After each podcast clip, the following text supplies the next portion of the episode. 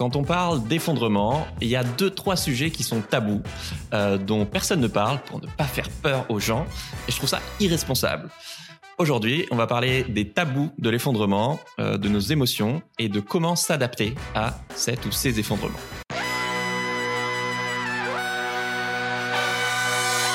Bienvenue dans Soif de Sens, l'émission podcast et YouTube des humains qui changent le monde. Chaque semaine, je reçois un invité écolo, féministe ou solidaire pour t'aider dans ta quête de sens. Et aujourd'hui, on accueille Vincent Mignereau pour parler effondrement, tabou et émotion. Salut Vincent. Bonjour, bonjour à tous. Alors, je te présente en 10 secondes.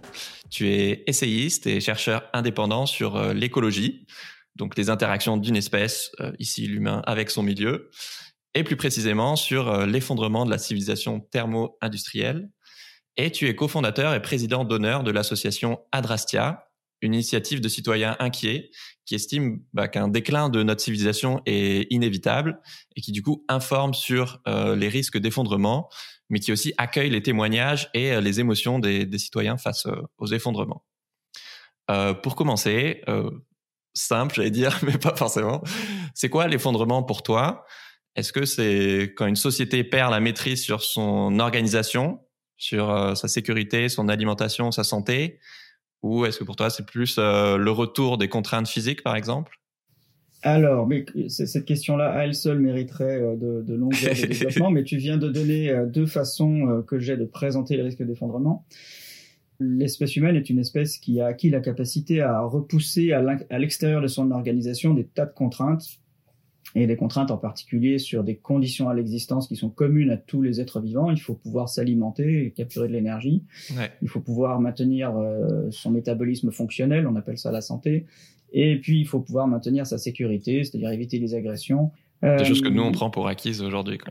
Oui, exactement, qu'on prend pour acquise dans nos sociétés et que le contexte que tu connais en ce moment avec cette agression de la Russie euh, sur l'Ukraine vient rappeler mmh. brutalement euh, voilà, des choses qu'on a oubliées depuis 70 ans, mais qui sont en fait une réalité euh, plus ou moins cyclique, mais euh, qui est toujours omniprésente, la guerre. Et donc nos sociétés humaines, depuis très très longtemps, c'est un processus qui est à mon sens très ancien, ont réussi à repousser une forme d'arbitraire et d'autoritaire de la sélection naturelle qui est que ben, parfois il y a des maladies, parfois il y a des prédations, c'est imprévisible, c'est comme ça que euh, le, vivant euh, euh, à la fois comment dire s'organise et se défend et, et finit par être sélectionné dans la capacité qu'il a à s'adapter aux différents types d'agressions, aux différents types d'aléas, les maladies, le changement climatique, les approvisionnements énergétiques. Donc nous, nous serions cette espèce, c'est ça l'hypothèse que je défends, qui aurait le mieux, alors c'est pas une valeur, c'est juste un constat, c'est en termes de performance brute, nous aurions le mieux réussi à repousser à l'extérieur de notre organisation, euh, voilà, ces, ces arbitraires et, et, et, cet autoritaire existentiel. Pour Simplement, alors on réagit, on se défend quand il y a une guerre, on se défend contre une pandémie, on se défend aussi bien que possible, mais la question est de savoir si on peut toujours se défendre et s'il n'y a pas parfois des circonstances où on ne parvient plus à se défendre déjà dans l'instant et puis de moins en moins dans le temps contre ben, voilà, les aléas climatiques, la, la, la baisse des rendements agricoles, les agressions, etc. Et dans ce cas, on peut parler de risque d'effondrement, à minima de déclin ou de risque d'effondrement. Et en l'occurrence, pour, pour être précis, le risque d'effondrement de la civilisation thermo-industrielle est lié à une externalité sur laquelle on n'a pas la main, c'est la quantité d'énergie euh, disponible, en l'occurrence les hydrocarbures. Et cette quantité est limitée, c'est, elle va nécessairement décliner avec le temps. Donc oui, l'hypothèse est celle d'un, d'un effondrement de la civilisation thermo-industrielle parce qu'elle va manquer d'énergie un jour ou l'autre. Ok, super bien résumé pour un truc aussi compliqué. Euh, bravo. Euh, pourquoi est-ce que toi, ça tient autant à cœur d'être aussi engagé, de, de, faire tout ça? Pourquoi ça tient à cœur? Eh bien, c'est pour moi une préoccupation très ancienne. Hein. J'étais un ado qui se posait des questions existentielles, comme la plupart des ados. Et euh, j'ai tenté d'y répondre à ma façon et je, me suis assez vite rendu compte qu'on n'avait pas la main sur tous les paramètres euh, de notre, de notre existence et qu'il y avait des choses sur lesquelles ben, on, qui s'imposaient à nous et, euh, qui, li qui, limitait notre champ d'action et euh, ça m'a fait assez tôt comprendre que je me trouvais dans une société qui, au contraire, défendait euh, la liberté et puis un avenir ouvert, un développement, une croissance infinie. Voilà, je vivais dans cette société-là et puis en même temps, je découvrais que, ben, voilà, la sélection naturelle, la thermodynamique imposait des limites de l'extérieur. Et ça m'a contrarié, évidemment. Bon, ça, c'était euh, à l'adolescence. Et j'ai constaté au fil des années que ça, de théoriser, de comprendre, en tout cas, ça me permettait de mieux gérer mes émotions et d'être plus en phase avec moi-même, de ne pas être trop anxieux euh, au quotidien face à un avenir que je découvrais être contraint, mais au moins pouvoir m'approprier les risques par rapport au discours médiatique, politique ou tous les récits organisateurs positivistes qu'on entend, ben moi ça me permettait d'avoir des ancrages et des repères beaucoup plus, beaucoup beaucoup plus solides pour euh, pour mon quotidien et c'est ce qui me motive encore aujourd'hui, c'est ça la réponse à ta question, ce qui me motive encore aujourd'hui, c'est euh, produire et partager un discours le plus clair et le plus solide possible et fondé sur le consensus scientifique et pas sur des récits. Ça me rassure, ça me réconforte. Parce que du coup, tu as fait ce diagnostic euh, assez jeune qu'il y avait un fossé énorme entre euh, bah, les contraintes, les lois physiques de, de la vie sur Terre et le discours tout puissant de, de, notre société, tu peux tout faire, il n'y a aucune limite l'humain est invincible. Quoi. Et j'aime bien le fait que bah, on assume d'être des êtres humains pluriels et que bien sûr tout ce que sur quoi tu t'appuies, c'est d'abord la science. Ça n'empêche pas de nier l'existence de nos émotions et que j'ai lu que tu disais que bah, notamment c'était important pour toi de, de, faire tout ça parce que euh, savoir accueillir collectivement nos, émotions euh, bah, face à, tout ce, bazar, bah, ça réduira le, chaos global. Est-ce que tu peux développer un peu là-dessus, s'il te plaît? Bien sûr. en fait, nos, émotions, elles sont contrariantes parce qu'elles n'ont pas été euh, sélectionnées dans l'évolution pour nous rendre nécessairement service à long terme. Il faut, il faut à la fois pouvoir s'approprier ces émotions pour retrouver un équilibre de vie, mais en même temps, il faut se méfier des émotions parce que c'est aussi elles qui nous ont motivés à croître quelque part. Et donc, je suis à la fois très proactif dans euh, la, tempérance, retrouver une forme d'équilibre émotionnel, et très méfiant, voire parfois défiant vers ce que mes émotions peuvent me motiver à faire. C'est un piège qui me semble, euh, qui me semble assez omniprésent dans une certaine écologie. Euh, si on cherche exclusivement et prioritairement à tempérer ses émotions, il est possible qu'on utilise des stratégies contre-productives pour faire ça. si tu m'autorises, je vais développer un petit peu. Aujourd'hui, on, on, a tendance à, à gérer l'éco-anxiété, qui est un concept qui n'est pas encore bien défini par la psychologie. En fait, il n'est pas défini par la psychologie elle-même. Ça ne fait pas partie d'un cadre de classification de la psychologie encore, peut-être un jour. En tout cas, l'éco-anxiété dont on parle beaucoup, elle est euh, résolue par euh, les psychologues, ceux qui essayent de, de, de, répondre à la souffrance des gens, et c'est légitime et il faut le faire, par euh, une réponse assez simple, c'est l'action. C'est aujourd'hui ce que la recherche pense être la meilleure façon de répondre à l'anxiété, c'est agir. Hmm. Très bien. C'est une réponse et ça fonctionne, c'est-à-dire que les gens, quand ils agissent, ils vont mieux. Mais en fait, on ne sait pas si l'action, elle, elle est vraiment positive pour l'environnement. Ouais. Voilà. Je, je, peux le dire autrement. Malheureusement, et, et, ce serait certainement plus simple s'il y avait des réponses euh, différentes, à mon sens, la seule façon de, de, réduire son empreinte écologique de façon efficace, ce n'est pas changer euh, son mode d'action ou changer sa consommation, ce qui est à la mode où on ne parle que de ça. On dit qu'il faut euh, soit euh, mieux trier ses déchets, soit changer sa consommation. En fait, des actions en aval. Voilà, il faut changer ce qu'on le comportement quotidien. Et en fait, c'est pas ça la cause des problèmes. En tout cas, c'est indirectement la cause des problèmes, des problèmes écologiques. C'est pas notre consommation, ce sont nos revenus. Et ça, c'est très contrariant parce que si on se dit que la seule réponse à donner pour réduire l'empreinte écologique, c'est pas changer l'action, mais réduire les revenus, ben on s'expose à des contrariétés émotionnelles directement. Ouais, on n'a pas très envie parce de réduire nos revenus. les revenus, on réduit sa sécurité, on réduit la capacité à se nourrir, surtout en temps de crise pour les plus démunis, les plus pauvres. Et donc là, on se retrouve à gérer une injonction paradoxale qui est celle de, ben oui, si je veux être écologique, il faut que je prenne sur moi, il faut que je réduise mes avantages. Et là, du coup, on n'a pas résolu le problème émotionnel. Mm. Mais ce serait la seule façon de résoudre le problème écologique. Alors j'aime bien parce que tu as vraiment des idées, euh, je veux dire, indépendantes, ouais, qui, qui sortent du lot. Et justement, là, tu as abordé euh, peut-être le premier, le premier tabou pour moi lié à l'effondrement. Est-ce que tu peux développer pourquoi est-ce que euh, on a besoin de, de réduire nos revenus? Je te remercie parce que j'allais te proposer de le faire. Je ne peux pas, je ne peux pas énoncer ça comme ça de but en blanc sans contextualiser le fait qu'il faut. Ah oui, les gens vont pas forcément comprendre du premier coup. Exactement. moi non plus d'ailleurs. Donc c'est très important. En fait, euh, les processus existentiels qui sous-tendent euh, ben, notre biologie autant que le fonctionnement de nos sociétés, ils sont par nature, et c'est comme ça, ils sont irréversibles. Lorsqu'on prend des ressources dans l'environnement pour fabriquer, je ne sais pas, un bureau, une chaise, une maison, un avion, euh, ou pour s'alimenter, c'est-à-dire pour transformer euh, la matière organique qui est dans un champ en alimentation, et eh bien tous ces processus-là, ils consomment de l'énergie d'une part, et ils consomment une énergie en quantité limitée, on le sait, ou en tout cas euh, pour les hydrocarbures. Et puis toutes les transformations qui sont générées sont irréversibles, on ne peut pas revenir en arrière. On ne peut pas remettre les minéraux euh, sous terre, on ne peut pas recycler. Le taux de recyclage moyen sur la planète Terre aujourd'hui, il est de 8 ou 9% c'est négligeable. On ne peut pas faire tourner une économie sur 8 ou 9% de recyclage, ça, n'est pas possible. Donc, et même le recyclage lui-même est un processus irréversible. Il faut de nouveau euh, mettre de l'énergie dans le recyclage. Mmh. l'énergie, on la consomme, elle, est perdue.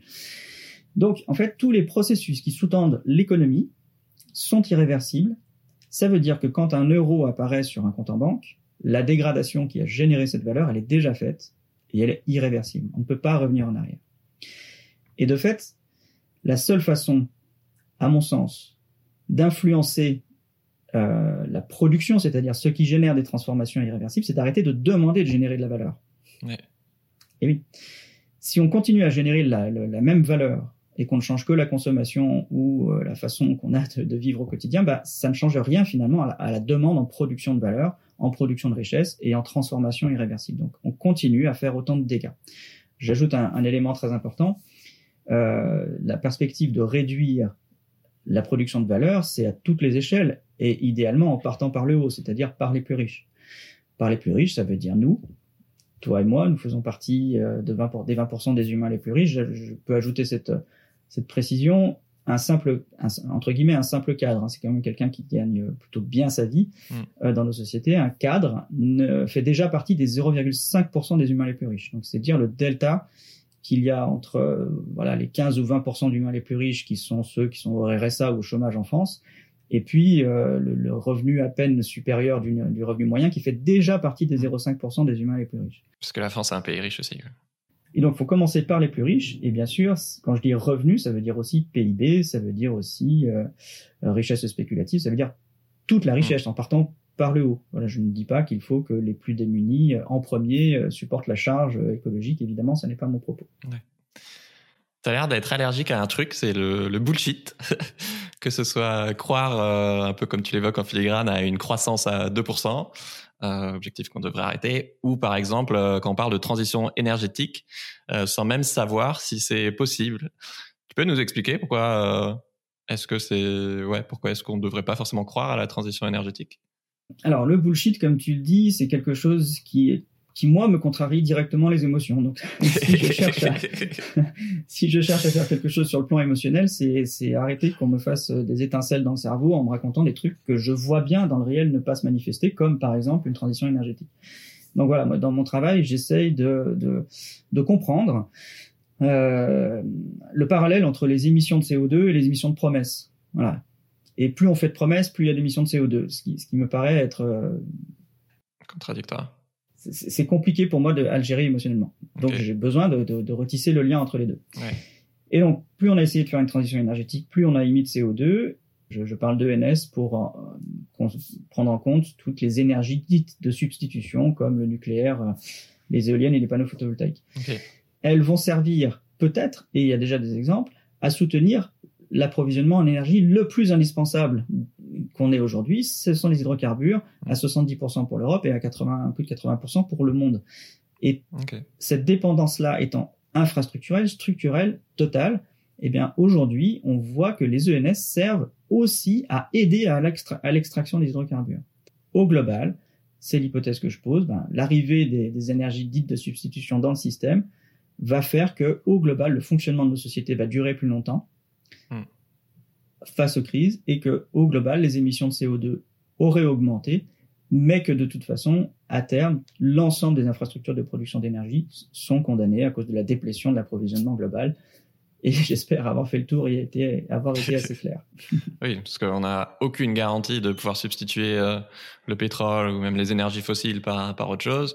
Et que bah, pour l'instant, euh, la part du renouvelable, elle est microscopique. Euh, alors dans les discours, elle prend de plus en plus de place, mais dans les faits, c'est encore peanuts par rapport à, à l'énergie consommée totale. quoi c'est pas grand-chose. Alors la réponse qui est faite à cet argument, c'est souvent de dire que les, le, déploiement des ENS est euh, exponentiel, sauf qu'en fait, euh, ça va forcément plafonner. Les études montrent que non seulement euh, l'exponentiel ne peut pas durer, euh, mais qu'en plus, le, le temps qu'il faudrait pour développer suffisamment d'ENS pour complètement se substituer à, au marché ou aux hydrocarbures, lui, il se compte en, même pas en décennies, mais peut-être en centaines d'années au rythme d'aujourd'hui. C'est quelque chose qui est euh, improbable, même si on met tous les efforts, euh, même si on met tous les moyens en œuvre pour, pour réussir cette supposée hmm. transition. Un des fils rouges chez toi, c'est que tu, tu dénonces le fait qu'on a des idéaux sans même savoir si on peut euh, les réaliser. Donc, par exemple, la transition euh, énergétique. Et un autre tabou euh, qui est rarement abordé, euh, parce que c'est un sujet sensible, c'est la démographie.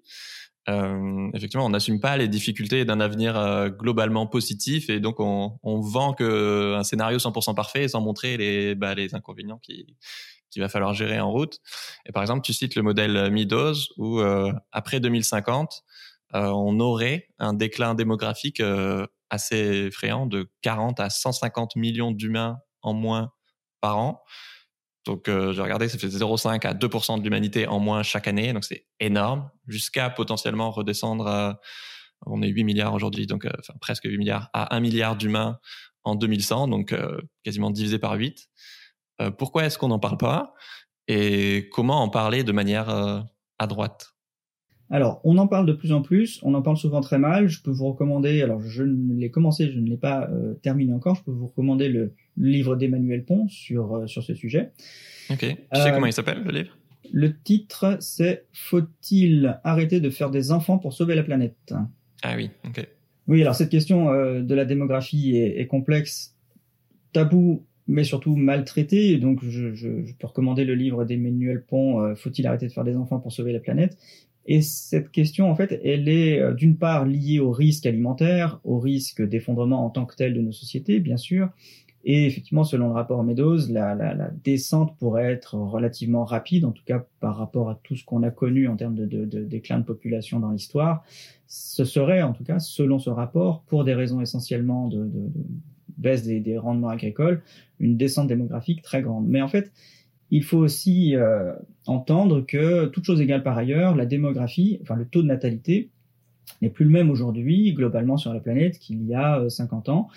Et euh, ce qu'on appelle une transition démographique est en train de se faire dans la plupart des pays. Le, taux de natalité baisse et c'est le cas en, Europe, c'est le cas en Chine, c'est le cas en Russie. C'est le cas pour de plus en plus de pays, y compris en Afrique et en Amérique du Sud désormais. Le taux de natalité en tant que tel, toute chose égale par ailleurs, même si l'économie n'était pas exposée à un effondrement, euh, réduirait la population. Euh. Donc ça pourrait expliquer une petite partie, mais il y a quand même euh, divisé par 8. Bien sûr. Alors, étant donné que l'effondrement lui-même est sujet à caution pour beaucoup, beaucoup de chercheurs, le sujet de la démographie est en soi assez maltraité. Je pourrais d'ailleurs être en désaccord avec certains, certaines visions d'Emmanuel Pont dans, dans, dans, son livre, et, et on en discute, on en a on a pu en discuter euh, parfois sur, sur cette approche euh, positiviste, je dirais, de l'avenir, qui, qui rend plus difficile encore le traitement de la question de, de la natalité et de la démographie. Il y a un autre euh, gros angle mort dans l'écologie que, que, tu soulignes à juste titre, c'est la sécurité. Parce que bah, dans un monde d'abondance, forcément, c'est plus facile euh, d'être en paix avec tes voisins. Euh, mais dans un monde de rareté, bah, il y a plus de conflits autour des, ressources. Euh, il peut y avoir des, millions de migrants qui, fuient la guerre ou la famine, etc. Euh, et pourtant, c'est un sujet qui est, euh, bah, pareil, très rarement abordé par, les écolos. Euh, est-ce que tu as envie de nous en parler un petit peu? Ouais, bien sûr. La, sécurité, c'est un problème parce que, enfin, c'est un tabou dans l'écologie parce que c'est un, c'est une externalité c'est-à-dire que c'est quelque chose qui s'impose de l'extérieur aux sociétés. Alors d'une part, ça fait longtemps que l'Occident n'a pas été agressé, donc on a un peu oublié. Ouais. Et d'autre part, l'Occident a du mal à tenir compte de ce qui est extérieur à son organisation. L'écologie qui souhaite résoudre le problème environnemental mm. a grand besoin de conserver l'idée que, que l'humain peut le faire, que l'humanité riche occidentale peut faire la protection de l'environnement sans rappeler en même temps qu'il y a des externalités, parce que sinon, c'est contradictoire. On ne peut pas à la fois être libre de protéger l'environnement et se dire que ce choix-là est imposé parce qu'il y a des limites. Par exemple, parce qu'il y a des potentiels euh, agresseurs qui nous livrent du gaz. Mm. euh, voilà, la, la, Russie approvisionne massivement en gaz l'Europe. Si on se dit qu'il faut euh, arrêter euh, de, consommer du gaz et qu'en même temps on voit bien que celui qui nous a vendu le gaz, grâce à cet grâce à l'enrichissement de la vente du gaz, a trouvé des moyens pour agresser, bah c'est très compliqué sur le plan écologique à gérer. D'ailleurs, aujourd'hui, l'écologie est très embarrassée parce qu'elle voit bien que la transition en Europe ne, s'est pas faite, que donc on a besoin du gaz, qu'il va falloir en chercher en Afrique ou en, ou en acheter euh, aux Américains. Sinon, c'est socialement qu'on va avoir des problèmes. Et donc, c'est très contrariant pour l'écologie de repenser des externalités de ce type-là, parce qu'il faut qu'elle entretienne une idée que j'appelle compatibiliste. Il faut absolument que l'écologie, pour qu'elle puisse être entendue, dise en même temps, ben, on va pas pouvoir, on, on ne touchera pas au pouvoir d'achat et au PIB, parce qu'en fait, on sait bien inconsciemment que c'est ce qui nous protège, mais en même temps, on va quand même faire de l'écologie. Mm. Et on va être libre de changer notre action, de changer notre quotidien, de faire des, des choix de consommation qui vont avoir des effets écologiques. Sauf qu'en fait, c'est dissonant. Par définition, c'est dissonant.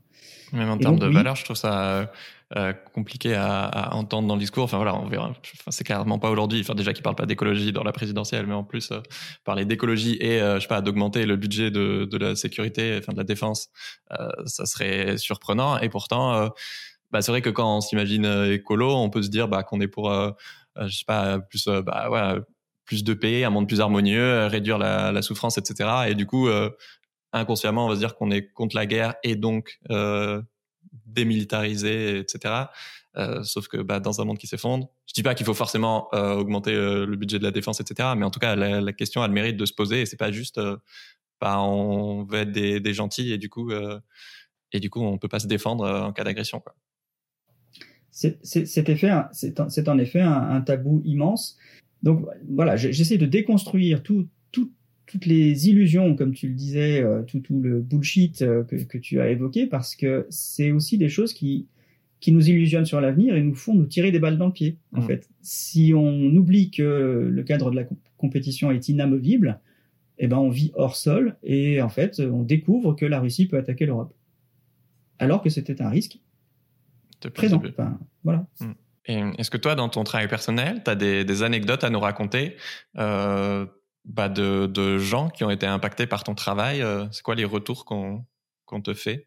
Mon travail, je ne l'impose pas. Je, ne fais aucun prosélytisme. Je suis ravi qu'on en parle et je suis ravi d'être interviewé. Je te remercie encore et je suis ravi de faire des conférences. Mais je ne l'impose pas. Et en fait, ça change la réception de mon discours par rapport à d'autres, en ce sens que je m'épargne et j'épargne aux autres tout risque de blesser, de faire du mal, de faire peur. Parce que dès que je ressens une crainte, j'arrête de parler. Clairement, je ne vais pas dire à quelqu'un qui ne veut pas entendre parler de risques écologiques, il y a des risques écologiques, je te demande de souffrir maintenant s'il te plaît parce que j'ai raison. c'est pour moi insupportable.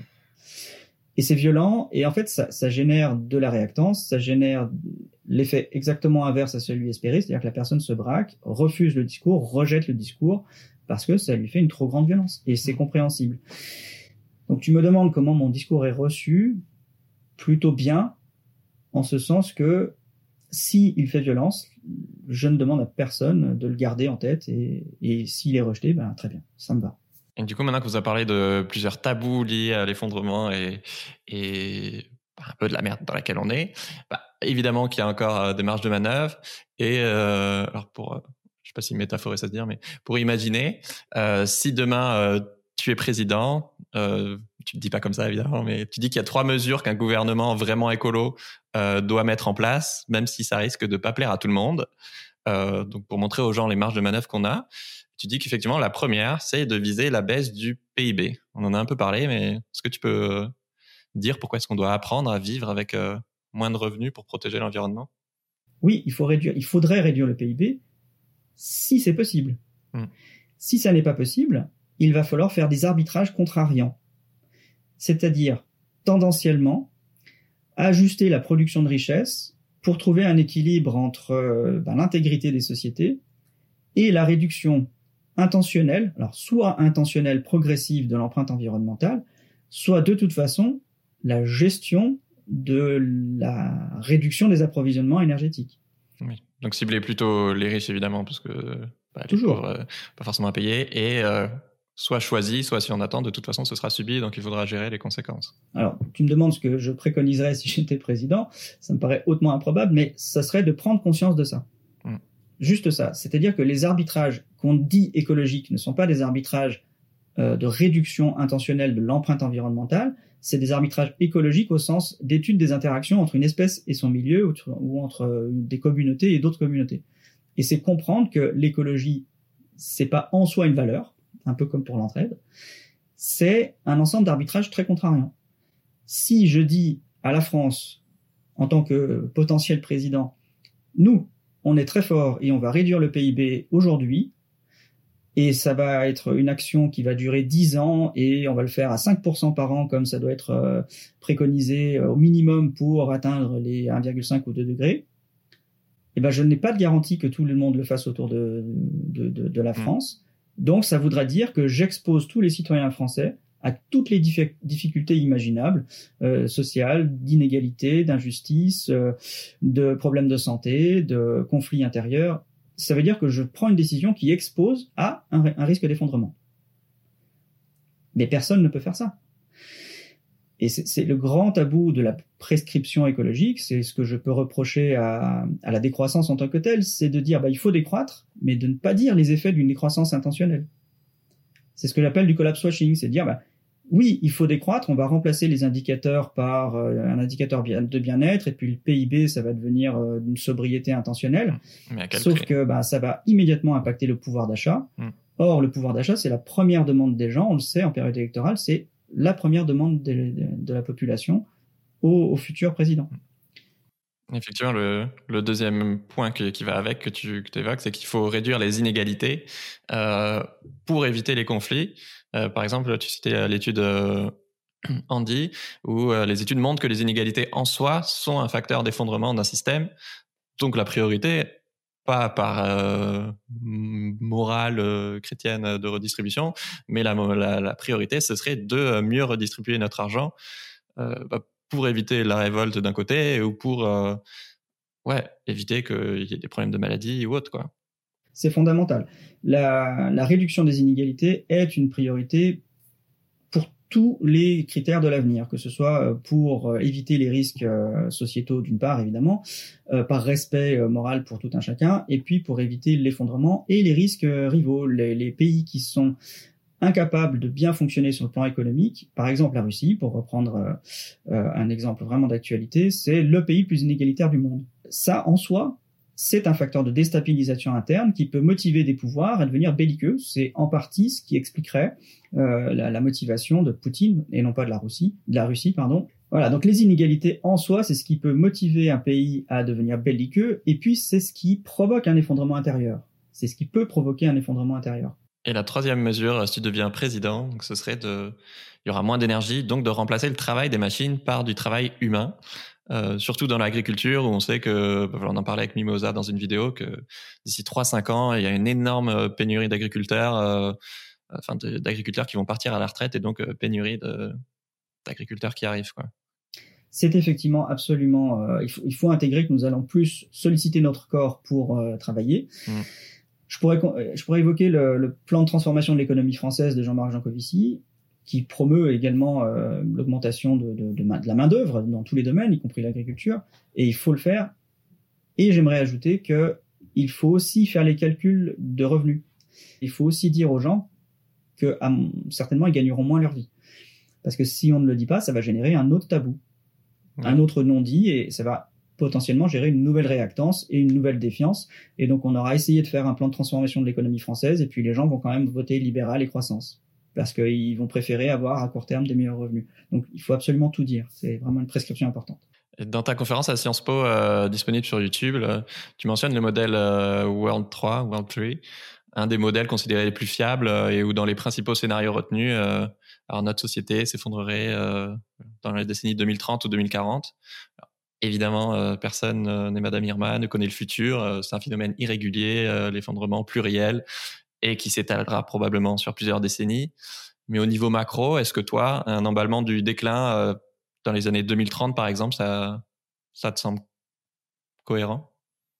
Personne ne peut savoir s'il n'arrivera pas à un effondrement euh, brutal, euh, imprévisible, irrévocable, irréparable, avec une chute, une, voilà, une descente d'une marge d'escalier de façon vraiment nette. Euh, c'est sans doute déjà arrivé, c'est ce que nos sociétés ont essayé d'éviter pour le système de santé euh, lors de la pandémie. Euh, maintenant, on constate face aux crises que les sociétés sont très très résilientes. Donc mon opinion, mon point de vue est plutôt que ce qu'on appellerait une mosaïque d'effondrement fait que certaines sociétés vont durer très longtemps, plus longtemps que beaucoup d'autres qui risquent de pâtir en premier euh, de, de, voilà des difficultés. On voit déjà des sociétés qui ne se relèvent pas bien de la crise euh, euh, pandémique et que l'avenir, je, je, crains que l'avenir soit au collapse washing, c'est-à-dire les sociétés les plus résilientes euh, maintiendront leur activité économique au plus haut et puis glisseront sous le tapis toutes les sociétés qui seront beaucoup plus en difficulté. Voilà, c'est ma crainte pour, pour demain. Ok. Alors pour tous ceux qui nous écoutent, qui sont complètement déprivés, euh, euh, à l'inverse, euh, pourquoi est-ce que tu penses qu'on ne se dirige pas euh, vers un monde Mad Max? Ou alors peut-être ponctuellement et localement, mais pas sur le temps long. Quoi. Oui, mais je te remercie parce que je voulais l'évoquer tout à l'heure, mais je vais le repréciser ici.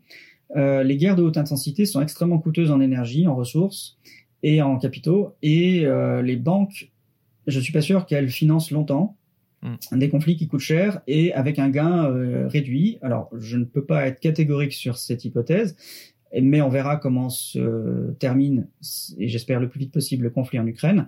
Mais il est possible que les sanctions à elles seules, ou en tout cas euh, sans autre euh, agression ou sans autre défense, sans autre réaction de type militaire du reste du monde, les sanctions à elles, seules pourraient finir par étouffer le conflit. Et en fait, il est possible que l'avenir soit ponctué d'échauffourées, d'attaques, d'explosions, de, de, de, de, terrorisme. Il y a n'y a pas de doute là-dessus, mais que globalement la trajectoire soit à l'étouffement des conflits de haute intensité parce qu'on n'aura pas les moyens en fait, les moyens énergétiques en ressources, et les sociétés vont juste essayer de tenir l'économie aussi bien que possible, et rien que ça, ce sera déjà difficile. Ouais. Donc les velléités belliqueuses, on peut en voir encore aujourd'hui parce qu'on est en haut de la courbe de l'approvisionnement euh, en pétrole, qui a un plateau en taux ondulé, c'est un peu instable, mais je me dis que quand on sera dans la descente physique irrévocable et que chaque jour les économistes verront qu'il y a de moins en moins de pétrole qui alimente les mmh. sociétés, je pense que en soi ça pourrait verrouiller, ça pourrait. Il y a déjà tellement à gérer sur place que. Euh, ouais. Euh, L'émission s'appelle Soif de sens. On va parler un peu de ta quête de sens. Euh, toi, Vincent, qu'est-ce qui donne du sens à ta vie?